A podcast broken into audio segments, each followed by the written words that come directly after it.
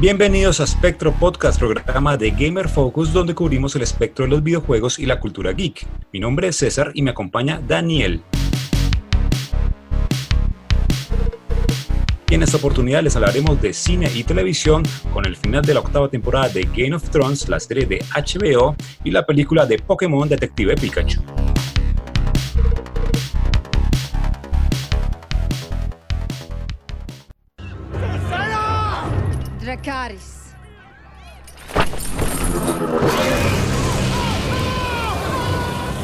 El pasado domingo 19 de mayo, los espectadores y fanáticos de Juego de Tronos vivieron el final de la serie, el tan esperado final de la octava temporada, el final de la serie principal, y con ello pues todos sus sueños y esperanzas de cómo iban a finalizar esta historia que los mantuvo cautivos durante tantas temporadas. Sin embargo, la polémica no se dejó esperar y pues creo que hay muchos sentimientos encontrados respecto a esto, ¿no, Daniel? César, sí, sí, sí. Buenos días, buenas tardes, buenas noches a todos los que nos escuchan eh, en este nuevo podcast. Aquí Daniel Nariño, de nuevo, y con César, eh, sí, cubriendo esos temas. Y pues sí, sin duda Game of Thrones eh, dejó un sin sabor, ¿no? O sea, dividió, dividió un poco. Complicado darle el gusto a todo el mundo con esa serie. Sí, es complicado, muy complicado, dividió. Yo soy muy fanático de la serie, pues confieso que de los libros, eh, me leí los libros durante todo este tiempo, estos años me los he venido leyendo. La serie la empecé concretamente el primero de enero de este año. Ya, bastante Sí, sí, exacto, porque me, di la tarea de, decir como, bueno, ya se viene la octava temporada en ese momento, eh, el primero de enero. Mi propósito de año nuevo fue verme las siete temporadas y llegar con todo para la octava temporada. Eh, los libros, pues también me los leí en el, los últimos tres años, yo creo que diría. Eh, en total cinco libros que han salido hasta ahora, ¿no? Es muy importante ah, recalcar eso. el sexto y el séptimo se quedaron ahí escribiendo Don, Don George. Se, se, está tomando su tiempo y, y, pues bueno, nos empezamos a impacientar los fans y yo creo que especialmente ahora, después de que finalizó la serie, eh, especialmente por ese sin sabor y, creo que muchos están esperando los libros es para ver como lo que sería el verdadero final, ¿no? El, final canónico podría ser claro. de, la serie, de, de, la saga como tal. Justamente en estos días, pues después del día lunes, después del final de, de, Game of Thrones en HBO, el señor George Raymond Richard Martin, el nombre completo de R.R. Martin, eh, afirmaba que sí, que su final se puede diferenciar, pero que tampoco esperen, mejor dicho, lo completamente opuesto a lo que vieron en la serie. Dice que lo, lo que más a diferenciar son personajes secundarios, los personajes menores, los arcos argumentales de ellos, pero que aún así él ya había comentado con los escritores de, de Game of Thrones, con David Benioff y Daniel Brett Weiss, ya había comentado sobre lo que iba a pasar hace como 5 o 6 años, sobre lo que él pensaba con lo que podía finalizar la, la historia de los libros. Así que los escritores, aunque han sido muy abucheados por, por ese final, eh, los escritores ya tenían algo en mente lo que, de, lo que, de lo que va a ser George con el verdadero final, entre comillas, de Game of Thrones. Sí, pero digamos... Lo que es eh, Vientos de Invierno y Sueño de Primavera, los libros que faltan. Correcto, faltan dos libros. Eh, en teoría, hoy surgió una nueva noticia que todo apunta que para el 2020 bien entrado el 2020 en teoría, ya tendrá listo el, sexto libro. El sexto libro, esperemos que sí, que sea así. Em, pero digamos, es algo curioso, ¿no? Es, eh, la serie, muchos coinciden, coincidimos en que empezó a decaer desde que se le agotó el material fuente a los directores. Eh, ¿Desde la sexta temporada más o menos? Sí, como tal, digamos, eh, todo llega hasta la quinta, en la quinta ya se toman ciertas libertades, ya a partir de la sexta sí eh, es, digamos, sí se acaba el material fuente, sí toca un poco agarrar pues de, de lo del pasado, de cómo fue, y sí, supongo que, que Martin tuvo mucho que ver en, el desarrollo de, de Game of Thrones, de la serie como tal, de lo que restaba de esas tres temporadas. Em, pero no, definitivamente no es lo mismo y, y, decayó y digamos, eh, te lo resumo, que seguramente más de uno lo conocerá, eh, también ha, hablado, eh, habló largo y tendido de, Game of Thrones, de, de, lo que es la octava temporada como tal. Y, y, él tiene muy buen ojo crítico, ¿no? Digamos, él sí, sin ser experto en cine, que él mismo tampoco se lo, se, lo cataloga así, es fanático de, de las series y le gusta ver, pero pues ha desarrollado un ojo crítico bastante asertivo y acertado. Eh, hablaba de las fallas, ¿no? Decía que no solo se limitaba a que no, fuera problema únicamente del material fuente, sino también en el, error en construcción de, de, la serie como tal, de los episodios, las incoherencias tan evidentes que había. La forma en que desdibujan personajes como Daenerys que venían construyéndolo desde la primera temporada y de cómo lo destruyen en los últimos episodios de la octava temporada. Sí, era claro que, que Daenerys iba a terminar siendo la enemiga, la gran villana final, por decirlo de alguna forma pero, pero la construcción de, o sea, de e, ese camino que recorrió realmente eh, se aceleró a más no poder eh, eh, en la última temporada, fue muy brusco y precisamente se hacía un paralelo en, la comparación con Breaking Bad, ¿no? digamos el camino, el mismo camino que recorrió Walter White. claro, y no, pues, algo escalonado. Claro, y uno leía justamente eso, que Walter White comenzó como, como el papá del bueno, el bueno de la historia, el protagonista, el padre pues con una enfermedad, que empezaba a llorar a su familia, que se iba desviando hasta terminar en el más villano de todos. Pero eh, a diferencia de, de bueno, no, no vale la comparación, pero a diferencia de Game of Thrones con Daenerys, pues supieron construir ese camino con Walter White y terminarlo de la forma justa, ¿no? Ah, no, y, como, sí, novelero. sí, no, sin duda, al final, el, final eh, dividió. Es que lo curioso es precisamente es eso, ¿no? Hay gente que quedó o, lo amó o lo odió. Para mí como que no, hubo un gris en este final. Pero, pero en medio de todo, si uno ve lo que ocurrió, especialmente, sí, en las cinco temporadas, eh, las cinco primeras temporadas, la construcción del personaje de Daenerys fue, fue bien. Digamos, uno va viendo cómo, cómo ella va adquiriendo poder, va ganando seguridad eh, en su personaje, cómo se va creyendo el cuento de ser la, la reina de los siete reinos, la rompedora de cadenas, como, como tal, e, eso se va viendo bien, pero en, en, la octava temporada se aceleró demasiado. Pues uno empieza a leer muchas cosas ya, ya acabada la temporada una de esas que leí, no sé qué tanto de cierto tendrá, ¿no? Eso nunca lo sabremos. Es que inicialmente les habían ofrecido a, los, a los directores eh, mínimo 10 capítulos. Dijeron, acabe la temporada, mínimo 10 capítulos. Ellos Dos capítulos más, de cuatro capítulos cuatro capítulos más, exactamente. Les habían dicho, hágalo en 10 capítulos. Ellos dijeron, no, como que en teoría querían, no sé si por presupuesto, por salir, por agotamiento. Sí, juegan muchos factores ¿no? Eh, eh, en, este tipo de proyectos de larga duración. Estamos hablando de una serie que empezó en, 2011. y en especial porque, o sea, este, este no es el final de la serie, sino que se viene una cantidad de spin-off que, hombre, ese universo tiene mucho papel y tiene mucho para HBO también para sacarle todavía dinero, muy, mucho para exprimirle. Entonces, de pronto, no querían ya quedarse centrados en, en la serie principal sino dedicarse a los proyectos futuros, lo que viene de Game of Thrones. Sí, hay un potencial enorme, indiscutiblemente, sobre todo en, el tema de precuelas, ¿no? Eh, hasta ahora se han confirmado tres spin-offs eh, de Game of Thrones. El primero de ellos ya tenemos una trama mucho más clara, ya, ya, ya está, va a estar ambientado miles de años antes de, los acontecimientos de, la serie, de, Game of Thrones, de la serie principal. Eh, todavía no tienen Sí, yo creería que todo va a funcionar a manera de precuela, ¿no? O sea, digamos, esta primera va a ser miles de años antes, concretamente en la época de los niños del bosque, cuando se crearon los caminantes blancos, cuando los primeros hombres estaban llegando a, Westeros. Y a propósito de los caminantes, fue eso sí fue lo, lo más duro, yo creo, después de tanta anticipación por ver las hordas Sí, sí, es que fue un problema de todo en general, digamos, bueno, empezando como por que no se veía nada el, el, capítulo de, la, batalla, sí, de Winterfell, eh, realmente fue un poco confuso eh, en su momento eh, porque no se veía nada, realmente costaba, yo lo vi un par de veces, me tocó verlo una segunda vez como para tratar de fijarme más en detalles porque sí, realmente... Subirle el brillo al capítulo. Sí, subirle el brillo, rayos gamma, rayos láser, rayos, todo me tocó porque, porque el primer la primera vez sí fue muy confuso lo que ocurría. Y, y sí, como que acaba de esa pelea, esa batalla, esa gran batalla que se vino gestando desde el principio, pues para no ir más lejos, Game of Thrones, el primer capítulo, el, el, prólogo de Game of Thrones, cuando empezó en, en 2011, en abril, mayo de 2011, empieza precisamente con los caminantes. Claro.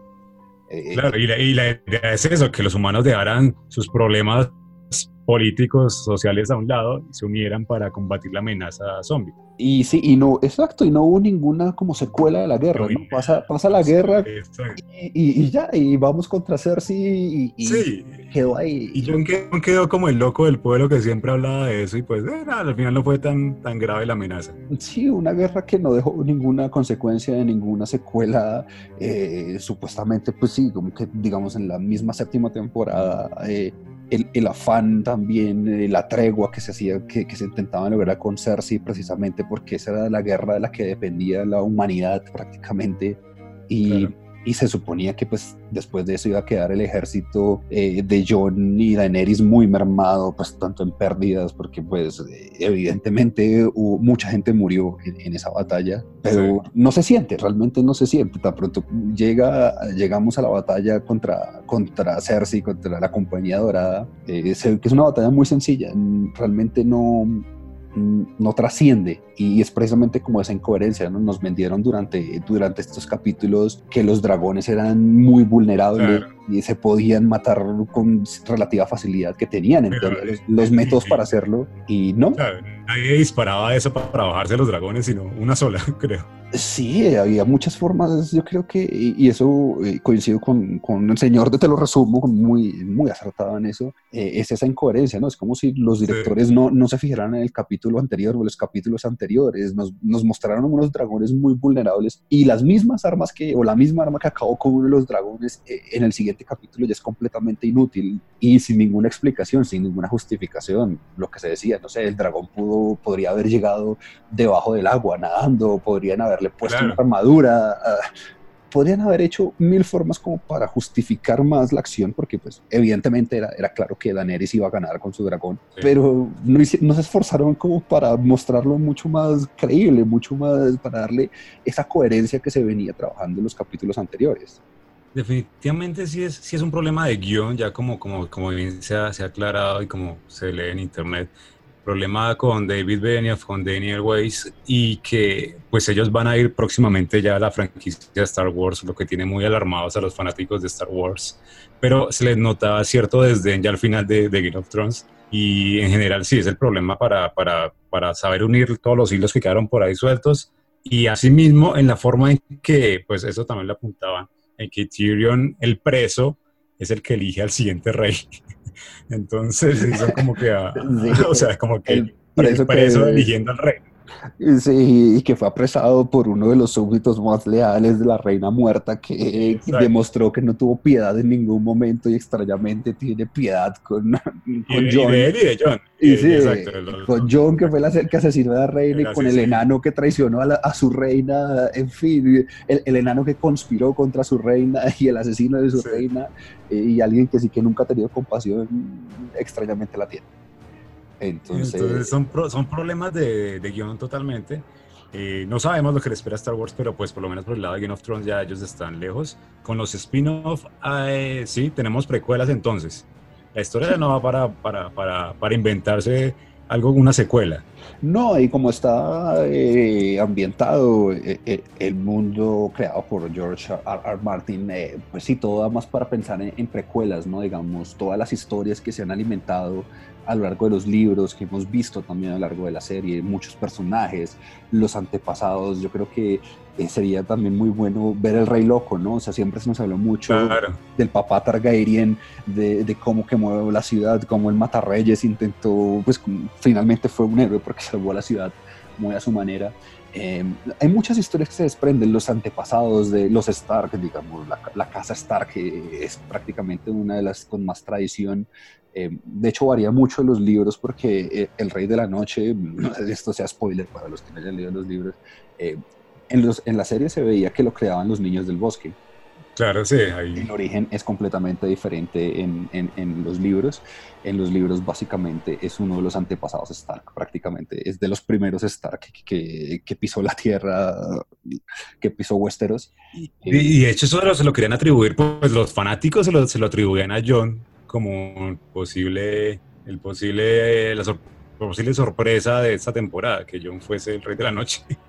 Sí, había muchas cosas, muchas teorías. Eh, no sé si, si, idealizamos como fans también eh, lo que queríamos ver ah, en la serie lo que, versus lo que había en los libros, ¿no? O sea, si, si, la, si hubiéramos tenido los libros, la cosa hubiera sido definitivamente mucho más sencilla, ¿no? Y también como que HBO tendría un escudo diciendo, no, pues que así están los libros, ¿no?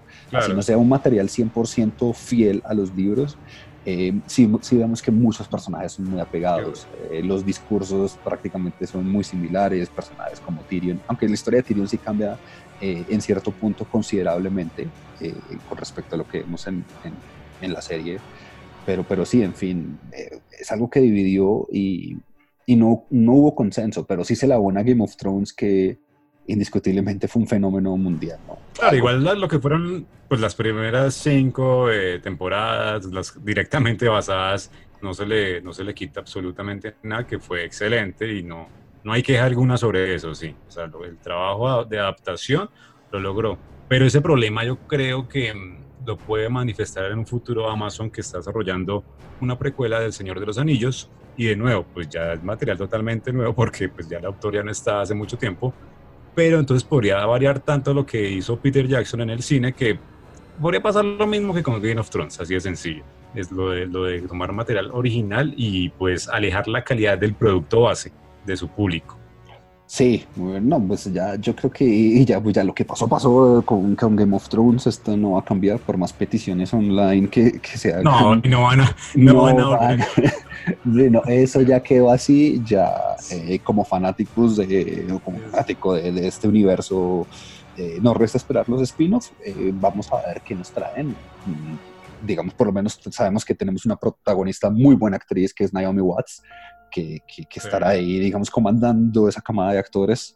ya, ya hay un reparto pues por lo menos una buena parte que ya está confirmada. De hecho, en estos momentos, si no estoy mal, ya, ya la serie está eh, en grabaciones. Todavía no se sabe el nombre definitivo. Creo que por ahora la están llamando The Long Night. Eh, la larga noche, que en teoría va a estar ambientada en, en, la larga noche, ese, ese largo invierno que duró por generaciones, que muchos, eh, muchas personas en Westeros no, nacieron y murieron sin conocer ninguna otra estación más allá del invierno. Que, que, en, la, que en la serie HBO duró una noche. Sí. Básicamente. Y, esa, gran amenaza que no se cumplió. Y, eh, sí, las, las profecías, ¿no? Muchas cosas como que, quedaron como cabos sueltos, ¿no? Tampoco va a haber la historia de Aria descubriendo América, ¿no? También muchos quedaron emocionados. Aria Colón. Sí, viendo cómo Aria nos descubría a nosotros después de, ir más allá del oeste. Eh, entonces veremos. Eh, de pronto saldrán más spin-offs. Yo creo que también esto es un ensayo a ver, ¿no? Son tres. Pero si HBO ve que eso empieza a facturar, eso tendremos spin-off de Game of Thrones para rato. Bueno, ya da miedo es que pase lo, lo que pasó con The Walking Dead, que ya va para el tercer, para el segundo spin-off. Y pues sí, ya la serie principal, nada que hacer, ya está un poquito muerta, bastante. ya está, sí, ya, ya es un caminante la serie. Incluso me atrevo a decir que Fear the Walking Dead es mejor, en la última temporada fue por lo menos mejor.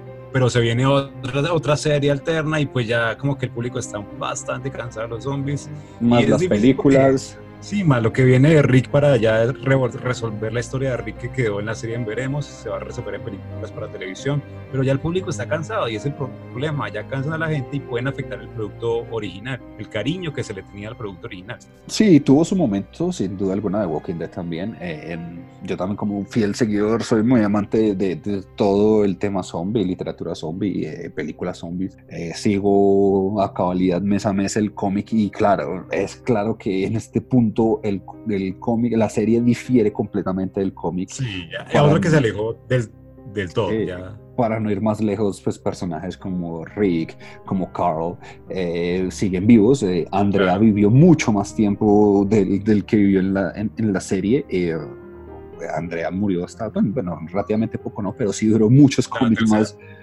Andrea prácticamente murió cuando fue la invasión de Alexandria la invasión de los zombies, si no estoy mal. Eh, el caso vivió mucho tiempo más de lo que en, The Walking Dead, en la serie, a la tercera temporada creo que ya la despacharon. Sí, pues fue un personaje pues, completamente fastidioso, ¿no? Era completamente irritante. Eh, alía con el enemigo y todo, pero incluso personajes pues protagonistas ya Lauren Cohen, Andrew Lincoln, sí señor, Don Rick, y ya pues completamente por fuera, ya solo queda Daryl de los, de los personajes importantes. Y Daryl no existe en el cómic. Sí, Daryl no existe en el cómic, es complicado manejar una serie así de esa forma. Ya, pues, sí, es que no, también el, tema es desgasta mucho, ¿no? Es mucho tiempo en una serie y es muy desgastante. Eh, son jornadas y, es dedicado en cuerpo y alma a ese proyecto, ¿no? Y pasa lo mismo que yo no sé, actores de pronto como con mismo Chris Evans. Eh, tienen que dedicarse tanto tiempo a una franquicia, a un solo proyecto, que se cansan, se fatigan y quieren eh, intentar otras cosas. ¿no? Finalmente, eh, como todo, es como uno trabajando en una empresa, llega un momento en que se aburre y quiere intentar otra cosa.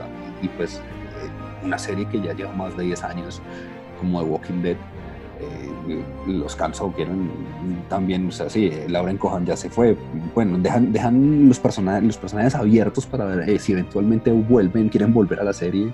Pero, es, pues, difícil, o sea, eh, como retomar su papel protagónico ya... Es difícil. Sí, casi todos se han ido por desgaste porque les han salido mejores cosas, pues Michonne prácticamente ya, ya es parte del UCM. Michonne es la que mejor le ha ido, creo. Ya, sí, con, Marvel. Con, contrato con Marvel Disney, ya eso no. eso es ganarse la lotería, sí. Entonces, eh, cada uno con su serie también, ya tienen sus propias series ahí y proyectos alternos. El que más quiere descansar es Andrew Lincoln, de hecho, pero, pero pues sí, ya con, el lado de Walking Dead es, es, el problema. Aún así, se viene otra serie, toca ver cómo, cómo resulta, pero pues también toca ver el resultado de Game of Thrones y sus spin-offs la cadena HBO, que, que HBO no tiene poquitos proyectos, tiene bastantes proyectos por ahí con otras series. Tiene Watchmen, tiene la, otra, la tercera temporada de Westworld, o sea, tiene muy buen material para trabajar y pues ya se pueden desligar un poco de la popularidad de Game of Thrones para, para presentar nuevos productos. Sí, pero bueno, los spin-offs sin duda serán una apuesta muy fuerte para ellos porque indiscutiblemente Game of Thrones, Game of Thrones fue un fenómeno mundial. Eh, algo poco antes visto, a pesar de, sus fallos en las últimas temporadas, yo creo que sigue en el podio para muchos de las mejores series de la historia. Eh, siempre va a ser, no, es muy subjetivo, ¿no? Pero yo creo que independientemente de todo, para, si uno hace una encuesta general, Game of Thrones va a figurar entre las mejores. No sé si la mejor, pero siempre va a estar en ese top. Entonces, pues bueno, por ese lado veremos qué nos deparan con los spin-offs, eh, precuelas eh, y bueno, seguramente eh, esperemos que George Martin tenga un poquito más ahí de, de influencia para ver. Igual, sí, igual, igual Don, Don Martin sigue diciendo que a él le, no le gusta que es, eh, escribir tan lento, pero pues no se puede hacer. El pobre hombre pues ya tiene sus, años y... No, yo me conformo con que acabe los libros. Para mí, para mí, a mí mi preocupación más grande en ese momento es que ese señor se muera sin terminar los libros. Exacto, el problema es que el señor estire la pata. Y esos libros así con el final de la serie. Sí, esperemos que no. Y bueno, ese era como nuestro comentario eh, por el lado de, de Game of Thrones. Y bueno, ahorita vamos a pasar a un nuevo tema.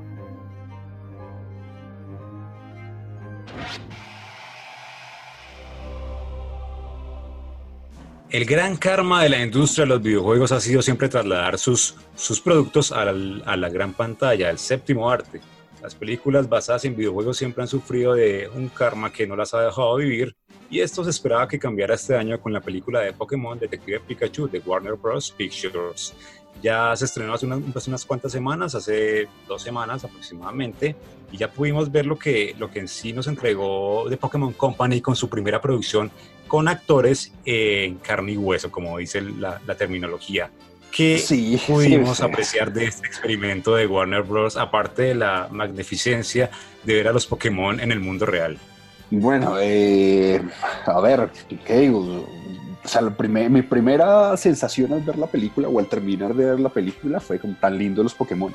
fue como el primer comentario. yo creo que era un sueño como, como, hace 20 años. Yo creo que uno tenía ese sueño justamente hace 20 años, desde el 98, cuando era un pelado entonces, claro, verlos en esa animación que es una animación completamente bella y les quedó bien. Muy, muy diferente a lo que se ha visto, a lo poco que se ha visto la película de Sonic, por ejemplo. Uy, sí, no, es, es, realmente traumático lo que se vio con Sonic, ¿no? Pues incluso la productora tuvo que recular después de mostrar lo que, lo que pues, mostró, eh, porque los fans quedamos bastante sorprendidos para mal eh, de lo que vimos y se comprometieron a mejorar el diseño de Sonic. Pero bueno, en el caso de Pokémon Sí, la, animación yo creo que es impresionante, ¿no? Pero más allá de eso, creo que es una película olvidable, no, no, no, trasciende más allá una trama como un poco complicada, pues uno no puede esperar eh, algo muy profundo de, de, de un Pokémon o, este estilo, pero realmente la trama como que se deja mucho que desear, ¿no? no como, que, como que se trata de enredar más de la cuenta de la trama y yo me quedo con la animación únicamente, pero, pero sigo viendo que hasta la fecha no ha llegado una gran película, una gran adaptación de un videojuego a la pantalla grande. Nos siguen debiendo, nos siguen debiendo. Eh, Pokémon es divertida, me quedo con eso, me quedo con, con lo que me cautivaron los Pokémon, con la ternura que me inspiró eh, ver a Charmander, ver a Squirtle, ver a Bulbasaur, sobre todo los clásicos, ¿no? Yo soy más Pokémon clásico, la, región Canto. Sí, porque había unos nuevos, pues no sé qué tan nuevo sea, porque pues yo me quedé con, las primeras temporadas, pero, pero me gustó eso, es, es, lo más rescatable y yo creo que a cualquier fan nostálgico de Pokémon le, le habrá encantado igual. Sí, justamente se hizo una inco en los, en los Pokémon clásicos de la región Canto, los 151, no todos, algunos, porque pues los, los que los conocemos desde hace dos décadas, pues los reconocemos más fácil. Eh, y los Pokémon nuevos, pues fueron más, más que todo el de las Pokémon de X y Y, las versiones X y Y, pero no, no, no fueron tantos. Igual en su total fueron unas 54 criaturas de entre las 809 que hay. No fueron, no fueron que se aplicaran todas. Aún así, sí apelaban al, al, público clásico. La idea era pues atraer nuevos, nuevos fanáticos de la franquicia, pero pues lo mejor, así como hizo Pokémon Go, la aplicación de, de Niantic, era apelar primero a los Pokémon clásicos. Y pues Pikachu, que siempre ha sido la mascota. Pikachu es Pikachu, Pikachu es el emblema de Pokémon. Claro, sí fue una decisión rara, mm, algo extraña que la primera película live action de Pokémon se basara en un juego de 3DS que no es muy bueno. El juego Detective Pikachu pues no es es un para, pues, es para niños, eso sí, pues igual tiene su público fijo, es para niños, pero la historia no es que sea tan sobresaliente para volver la película y de ahí se destapa eh, justamente la historia de la película. Es que es precisamente eso, ¿no? Es como, eh, eh, ese es el problema, ¿no? Uno como dice, bueno, es una adaptación de un videojuego. ¿Qué se puede esperar de, de, una adaptación de un videojuego en la pantalla grande cuando la misma trama flaquea en el videojuego original? Yo no sé, para no ir más lejos, de Mario Bros. ¿Cuál es la trama de Mario Bros? pues, es claro que el esperpento que se hizo, el, el esperpento live action que se hizo, va a ser difícil de, de superar en el, en el ámbito negativo, pero pues uno que puede agarrar de, de, una trama como Mario Bros, uno que puede esperar de una película como la de Minecraft, uno que puede esperar de... En especial la de Minecraft, pues Mario tiene historia, pero bueno, y Minecraft tiene una historia, pero toda oculta que... Sí, pero pues eh, eh, poder la trama rescata a la princesa, la princesa está en otro castillo, ve al siguiente castillo, no, no hay... Eh, sí, no, como dijera en el caso, no sé, un Charted, por ejemplo, que, que también en teoría está, está en marcha con, con, Tom Holland eh, como, como Nathan Drake. Pues uno dice, pues sí, sí eh, pero el, el, punto sería en este caso, bueno, uno dice, no, as, no, no, aspiro que sea completamente apegado a un videojuego porque pues básicamente un Uncharted es prácticamente un Indiana Jones, ¿no? Uno asocia de... Claro. sí, Lara Croft, Tomb Raider. Eh, sí, pero digamos hablando exclusivamente de lo que sería el cine, ¿no? También Tomb Raider eh, fue una adaptación, eh, tuvo sí, sus, fue, ha tenido esas adaptaciones, pero uno los piensa más en Indiana Jones. No, y la última de Tomb Raider, a mí me gusta mucho la, la saga Tomb Raider, no la clásica, sino la, la, la trilogía moderna, la, que hizo Crystal Dynamics. Pero ya ver la película, no, esa adaptación no me gustó para nada, en la que flaquea completamente. Y ahí uno se da cuenta, el basarse en un videojuego específico no le da la seguridad de que la película va a ser lo mismo, porque es que son medios completamente diferentes, por más de que Naughty Dog haga juegos que parezcan películas. Y sí, y, no sé, y pues son, son, dos narrativas completamente diferentes, ¿no? E, e, es como ese gran, ese gran problema que hay, ¿no? Estamos hablando de que en el cine, por cuestión de costos, de tiempo, uno debe sintetizar toda una historia en hora y media, dos horas, algo que normalmente en un videojuego promedio de acción se desarrolla en 10, 15 horas, claro, eh, muchas, que está muchas. complementado no solo por las cinemáticas, sino por todo, no sé, todos los textos que, que lo, lo, los textos que están de apoyo, los diálogos que tienen los personajes in-game, eh, los documentos que se encuentra que le aportan más a la historia como tal. Claro. Entonces, son dos narrativas completamente diferentes y, y, y pues van a otro ritmo. Como usted mencionaba, conoce más los primeros Pokémon, los de la región Kanto, los de la primera generación, los 151, los de Red and Blue. Y así es con la mayoría de personas. Yo creo que pues ya muchos han abandonado la franquicia, pero hay otros como yo que sí hemos seguido con los RPGs, con los spin-off, no con la serie anime que es muy, que es pésima, eh, pero con los juegos. Entonces, uno lo que más esperaría, claro, reconociendo ya otros Pokémon de los 800 y pico que hay, uno lo que más esperaría es que la primera película live action se basara en Red and Blue, en rojo y azul, en, o en Yellow, en Pokémon amarillo que tomara la historia de los entrenadores, de la liga Pokémon, de las ocho medallas, de, la historia formando el equipo de seis Pokémon principales. Y no, sí, que no que se basara en un spin-off como Detective Pikachu, que es claramente enfocado al público infantil, pues la franquicia no es que sea totalmente para adultos, pero ese juego es para el público infantil. Y justamente eso es lo que peca la película que Detective Pikachu sí, la historia flaquea un poco, a veces se le pierde el ritmo, pasan cosas incoherentes como volver un Torterra, eh, como un Kaiju, que es el, el Torterra es el Pokémon que parece como si tuviera una montaña en la espalda, una tortuga. Sí, y sí, sí. El tamaño de un Kaiju, que eso ni, ni en Godzilla se ha visto. Pronto la que viene. Es completamente. Por, o sea, yo cuando se acabó la película, claro. me pregunté, ¿y estos, qué pasó con esto? No, o sea, o sea y, y, y, Torterra es bonito, pero es de tamaño normal, es como un Venusaur, es así, algo como un. Pero aquí lo vuelven de un tamaño que parece de la, como en, en Japón la distribuye Toho, los mismos de Godzilla, Ajá. parece que eran como ese guiño a Godzilla, justamente con la que viene King of the Monsters, donde se ven ya batallas de Godzilla contra los clásicos monstruos.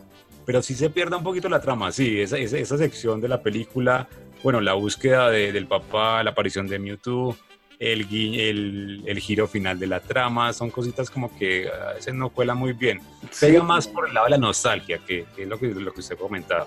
Correcto, sí, me la vi más por eso. Yo me la vi exclusivamente por eso. Desconocía completamente de qué trataba el juego. Pero pues cuando vi el tráiler, lo primero que me llamó la atención fue lo mismo, la animación ya tan bonito Pikachu. Y, y bueno, pues sí. Ryan Reynolds, que sin duda es eh, en el tema cómico, ese humor como medio negro, a pesar que estamos viendo a una figura tan sí. tierna como Pikachu. Se eh, le notaba el Deadpool. A... Sí, es un pequeño Deadpool ahí amarillo que, que, lleva, eh, obvio, más mesurado para el público el que está dirigido, pero es inevitable relacionar como ese tipo de humor sarcástico, humor un poco crudo. Pero sí quedó bien trasladado, me gusta mucho esa, esa adaptación de Pikachu, de hecho, porque sí se le criticaba a veces a la película al comienzo, cuando se vieron las primeras imágenes, pero ya verla todos adaptados, muy bien, incluso al tétrico y escalofriante Mr. Mime, eh, hasta ese quedó, que quedó bien adaptado y en el especial Pikachu con su pelaje, sí, Pokémon no. ridículo que es como un cactus, también con pelaje como tendría un cactus que tiene, que tiene pelo. Eh, Pokémon como Jigglypuff con su mechón en, en, la frente. Es obvio que ese mechón no sería de carne, sería un asco. Eh, la lengua de Greninja, que eran los de, del bosque, la lengua del Liquitum, todo se ve tal sí. cual asquerosamente, pero se ve bien. Incluso, no, el nivel de detalle es, es destacable, sin duda. Sí, ese, es... ese punto es bastante bueno porque antes, pues con la tecnología de, no sé, 30, 20 años, hubiera sido irreal mostrarlos. Hubiera quedado mejor un Roger Rabbit eh, o un Space Jam que una película así. Sí, que era antes, antes era lo que más lucía, ¿no? Los dibujos animados con, con los humanos. El tipo Space Pero ya Jam. en ese, sí, Space Jam es una locura, o sea, todavía los que, los que éramos niños en esa época, o sea, yo creo que le tenemos mucho cariño. ¿Quién sabe la nueva película con LeBron James? Con LeBron James, sí, que no es lo mismo, no es lo mismo. Sí, no, con que. Para nada. Pero sí, ya volviendo a Pokémon, esa animación solo era posible en esta época, ese, ese tipo de animación. Aunque flaqueara así, aunque flaqueara por el lado humano, sí es bueno ver el mundo Pokémon conectado porque igual la película Detective Pikachu conecta los eventos debajo de cuerda, pero conecta los eventos de esta película con las de la película de Mewtwo, la primera película de Pokémon animada, que, sí, eran, que fueron hace 20 años justamente. Sí, sí, sí, recuerdo ese halo de, de grandeza sí. de Mewtwo se respeta mucho eso. No sé, digamos, claro, para alguien como sí, yo que he estado bueno. alejado de, de, de, la franquicia Pokémon como tal, de la historia, más allá de, de, lo que se vio en la primera, segunda temporada, sí queda ese recuerdo. Sí, o sea, de una a uno lo asocia, no lo entiende. Eh, me acuerdo, o sea, haberme visto también la primera película animada. Claro, esa todos en, creo que todos la vimos en cine cuando éramos Mm, sí, sí. Eso es bonito, eso es bonito ver cómo uno pues era muy pequeño en esa época y ahorita ver ya esto. Y el hecho de que sean de la misma, pues que estén en el mismo universo, da el rumor de que la secuela, la segura secuela que habrá de Pokémon Detective Pikachu no es con Detective Pikachu, sino que sí se basará en la historia de Pokémon Rojo y Pokémon Azul. Sí, sería muy bueno retomar ese Entonces, concepto de los gimnasios, las medallas. Eh. Claro, ojalá sin Ash, porque es que Ash es lo más terrible que le ha pasado Ah, esa franquicia. Siguió siendo un perdedor, ¿no? no, sí, sí, lo sigue, y ahorita es peor, pero en fin, en la serie de Sol y Luna, pero que le hicieron un nerfeo bravísimo, incluso en la calidad del dibujo. No muchos piensan, no otros piensan eso, pero sí es muy lógico que la calidad bajó mucho. Es un estilo diferente, pero se ve, comparado a lo que se había hecho en, en X y Y, X, Y, Z la temporada, sí bajó mucho. Por eso es que del anime no se le puede defender mucho, pero, pero tomando como base los juegos, lo más lógico que el siguiente paso de Detective Pikachu sea eso, basarse en, en la historia de los entrenadores, porque la región de Pikachu, de Detective Pikachu era una donde no hay entrenadores. Entonces esa región es completamente opuesta a lo que todo el mundo había aprendido durante esos 20 años.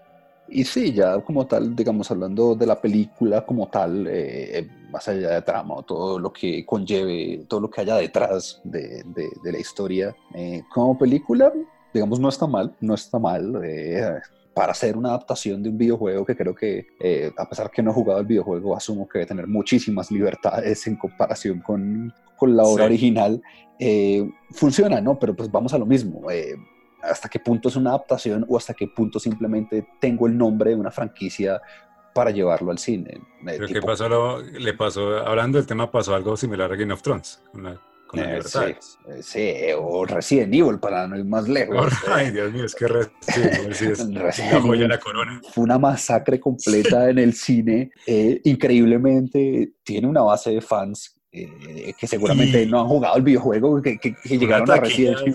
Sí, claro. Y fue muy taquillera. Es, único seguidor. es la franquicia de videojuegos más exitosa en el cine, ¿no? Pues, tampoco es que eh, finalmente que franquicias eh, que se hayan sostenido en el tiempo de videojuegos y, y cine que tenemos, Tomb Raider, si acaso Mortal Kombat. Tomb Raider, con un hueco muy amplio y algo con Mortal Kombat que hasta ahora van a volver después de la segunda. Sí, tampoco es que se le ha dado mucha continuidad a, a, franquicias porque Silent Hill. Sí, no, Silent también se quedó con dos. Era la segunda, era como un reboot de la primera, entonces. Sí, no, realmente, si no, no sé, eh, funcionó eh, Resident Evil la primera, digamos, de las seis películas que salieron, solo rescataría la primera. Eh, porque era más o menos apegada, ¿no? Los zombies. la mansión eh, Spencer. La mansión, el, el panal, eh, pero a partir de ahí todo completamente salido a los cabellos. Bueno, hay, referencias. Apocalipsis es la segunda, ¿no? ¿Y acaso que se basa en algo con Nemesis. Sí, pero y, hay referencias a lo largo. Ay, Dios mío, no me lo recuerde. Y hay referencias. A lo largo de las seis películas soy un gran fanático de Resident Evil, eh, o ver película tras película. Y era tan masoquista que iba a cine a verlas teniendo la esperanza de que se mejoraran con el tiempo. Y no, cada vez iba peor. Que fuera buena. Y tenían guiños, indiscutiblemente. Pues todas las películas tenían algún guiño, algún nombre, algún personaje, directa o indirectamente. Pero, pero entonces, eh, eso era simplemente el nombre, Resident Evil, más allá de eso. El, el, el fanservice de, del nombre, de acaso los personajes como Jill Valentine, Leon, o sea, si acaso se aparecían por ahí, pero pues, no sacaban el pecho por la franquicia. Un parecido físico por mucho, pero más allá de, la historia como tal no había nada. Entonces, pues vamos a eso. Eh, eh, ¿Hasta qué punto uno puede llamar una adaptación a un videojuego? Yo lo llamaría adaptación en la medida que respete a su obra original, que, que gran parte de lo que se vea en la pantalla grande venga del videojuego como tal. Eh, dudo mucho que Detective Pikachu haya sido este caso, simplemente creo que tomó el nombre. igual, igual es complicado, siempre, claro, igual hay cosas que se apartan, es difícil trasladar, hay momentos de un juego, en un videojuego donde pueden ser muy lentos y trasladados quedan peor de lentos en, una película. Entonces sí es necesario de pronto también ofrecerle un material nuevo al, al espectador o al fanático y es lo que, lo que ese es el conflicto entre las adaptaciones. O se mantiene el material fiel a su obra original o se crea algo nuevo para darles una experiencia nueva basada en. Pero entonces en esos dos ámbitos hay, hay pros y hay contras. Claro, pero vamos a lo mismo. nos limitamos a, a saber, realmente toca, toca evaluar qué videojuego ¿qué videojuego tiene una historia realmente destacable? Una historia que uno diga, lo hizo uno emocionarse, sentir, sentir transmitir eso que, que tal vez en una película eh, o una trama de una película se logra más fácilmente, ¿no? También, también es eso. Yo, yo digo, son contados los videojuegos que realmente me cautivaron por una historia a profundidad. Yo podría decir eh, The Last of Us. Sí, es el mejor ejemplo. Yo creo que Naughty Dog la tiene clara ahí y sería el, que mejor trasladaría todo, todo eso a, la gran pantalla. En ese caso uno diría, entre más se apegue a la obra original, creo que se podría lograr un mejor producto en el cine, pero fuera de eso, son muy contados los videojuegos que uno diga tengan una trama destacable eh, para, para, reproducirla como película y, y, por otro lado también es como la indiferencia de los cineastas, ¿no? Sí, sí, igual el cineasta no... probable que sea un, gamer que sea conocedor del juego, que le guste el videojuego o que sepa de videojuegos. por ejemplo, en ese caso ahí está Jordan Ball Roberts, el director de Con School Island, que es el que supuestamente está trabajando en la película de Metal Gear. Y pues hombre, es difícil saberlo porque sí sabe mucho y se le nota que sabe mucho de la franquicia de Metal Gear Solid y de todo lo de Hideo Kojima, pero trasladar ese monstruo a, a una película y que no se va a basar en ningún juego en particular, en teoría, sino que va a ser algo como una mezcla de los conceptos de Metal Gear, de Solid Snake, de Big Boss.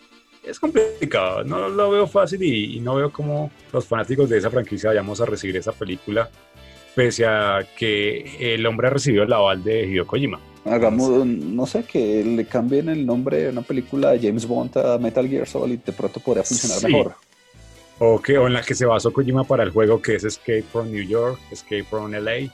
Entonces, sí, volver a esas películas como lo que hizo Metal Gear Solid y, y hacer algo completamente original, pues ya uno queda a lo mismo. es que es eso. Sí, esto es digamos, entonces no me gusta uno podría hacer ese ejercicio. Yo, yo pienso, no sé, eh, como fanático de los zombies, yo podría decir, no sé, pienso en el, en el remake de El Amanecer de los Muertos, eh, la, la, que se desarrolla en el centro comercial. ¿La de Snyder? Sí, la de Zack Snyder, sí, de hecho es de Zack Snyder, eh, de lo poco bueno que ha hecho Zack Snyder. Bien recibida, sí, ha sido bien recibida. Pero uno piensa, póngale el nombre Resident Evil, funciona funcionaría como muy buena película. Eh, no sé, Metal Gear Solid, pongamos el nombre, una película James Bond, yo creo que podría funcionar. Uno decía, sí, la GoldenEye sería la única, que es en Rusia, comienza en Rusia. Sí, pero pues, digamos, pues, como trasladando esos ejemplos, tal vez diciendo, si yo viera una película como El Amanecer de los Muertos y se llamara Resident Evil, yo como fanático de Resident Evil saldría contento de la sala de cine. Y ese es el asunto es necesario ver a los protagonistas de los juegos, protagonizando las películas de los juegos, porque exacto, es un buen ejemplo que usted dice. No tener a los protagonistas de Resident Evil de los juegos, sino un grupo de gente desconocida, pero en un mundo de Resident Evil, que sería el amanecer de los muertos. Sí, no, para mí funcionaría perfectamente, porque finalmente es eso, es lo que uno quiere ver, que es eh, que la ciudad del centro comercial, la ciudad donde es el centro comercial se llama Raccoon City ya me basta, ya es una referencia. Y sí, son, pueden ser unos sobrevivientes X que los cogió el apocalipsis zombie eh, metidos en un centro comercial. Y, a mí, a mi modo funcionaría perfectamente. No tengo que ver eh, eh, directamente a Leon, a Claire, a Chris, que se haga algún guiño, que se haga alguna mención, podría funcionar, pero como que tal vez es el error, que, que, que, que, por el hecho de que es una película basada en videojuegos tenemos que meter o a todos los personajes a la brava o mencionarlos a todos al tiempo o, y, ya con eso el fanático va a quedar contento y no, no creo que sea por ese lado. Sí, es un buen punto. O sea, en resumido es tratar a las películas como si fueran spin-off, spin-off del producto, del producto original. O sea, no como directas adaptaciones. Aunque pensándolo bien, eso fue lo que hizo Pokémon Detective Pikachu, porque es un spin-off. Sí, no le funcionó y no fue en todo malo. Digamos, es una película que... Es entretenida, es entretenida. como Y sí, el factor factor nostalgia vende mucho, eso sí, yo sí lo tengo claro, y no es malo, porque la gente hace ve la nostalgia como algo malo, y no, no es malo, porque es un producto que pues al fin y al cabo le da alegría a mucha gente. No, y no la tienen, y la tienen clara los videojuegos, nos venden remakes y remakes y remakes. exacto, y ahí los juegos, los RPG no han cambiado mucho, a pesar de que cada entrega tenga algo diferente, pero es la misma fórmula. Me gustó mucho, de hecho, hablando de los videojuegos, el guiño final a los créditos de Detective Pikachu, que es totalmente un homenaje a los juegos de Game Boy. Eso fue, yo creo que creo que fue lo que más me gustó los créditos. Bueno, y un buen detalle, y, precisamente es alguien que de pronto como fanático del videojuego también va, a tenerlo en cuenta y, le va a gustar, va a aportar más precisamente esa calificación final a, esa, a esa perspectiva cuando uno cuando saca la película y uno dice, bueno, qué tal, cómo me pareció. Y, bueno, en este caso, pues Detective Pikachu creo que funciona, creo que es de lo mejorcito que hemos visto, una adaptación de un videojuego, si, si cabe llamarlo así, yo creería que después de esta charla lo llamaría más un spin-off de, un videojuego en el cine. Eh, me parecería más acertado porque sí, porque sí, eh, eh, cuando hablemos de adaptación de, de, un videojuego en el cine, es cuando más se acerca el material original. Exactamente. Y la forma de continuarla, siempre he visto los materiales de Nintendo, los productos, los juegos, o sea, Zelda, Donkey Kong, Metroid. Y sí, adaptaciones como tal no serían tan buenas como, por ejemplo, digamos, usted lo mismo lo decía, una película de Mario Bros. no tiene sentido, pero si viéramos una película de Super Smash Bros., las cosas cambian mucho. O sea, es como, como todo el mundo sueña en un universo cinematográfico parecido al de Marvel, pero con las propiedades de Nintendo. Eso muy interesante, muy interesante.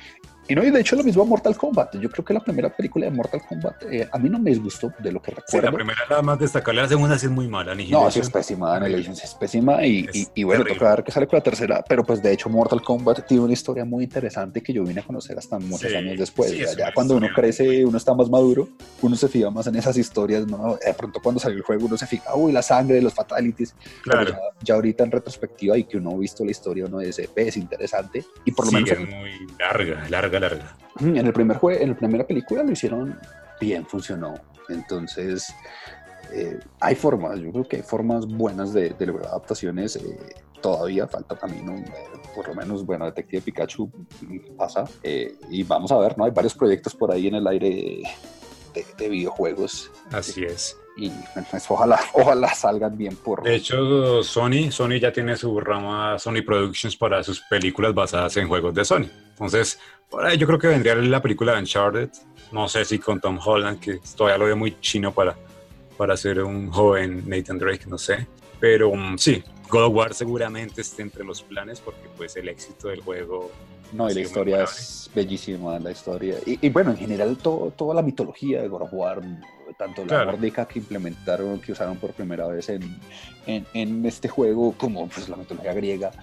God of War tiene mucho material de donde agarrar. No, y God of War fue, el cambio de esa franquicia fue, pero de 180 grados por completo.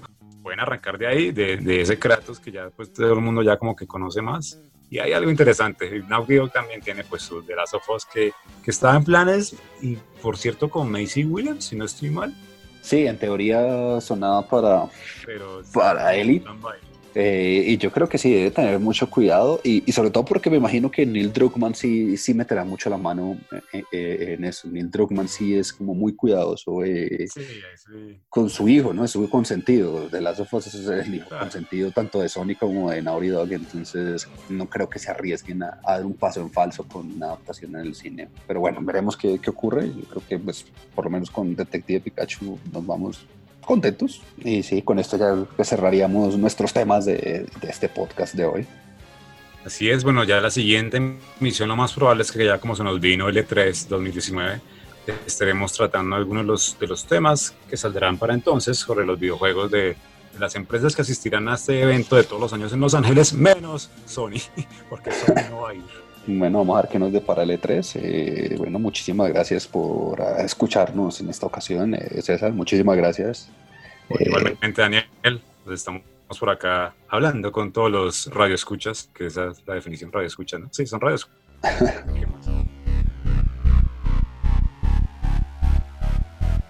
Esto fue Espectro Podcast. Cubrimos el espectro de los videojuegos y la cultura geek. Hasta la próxima.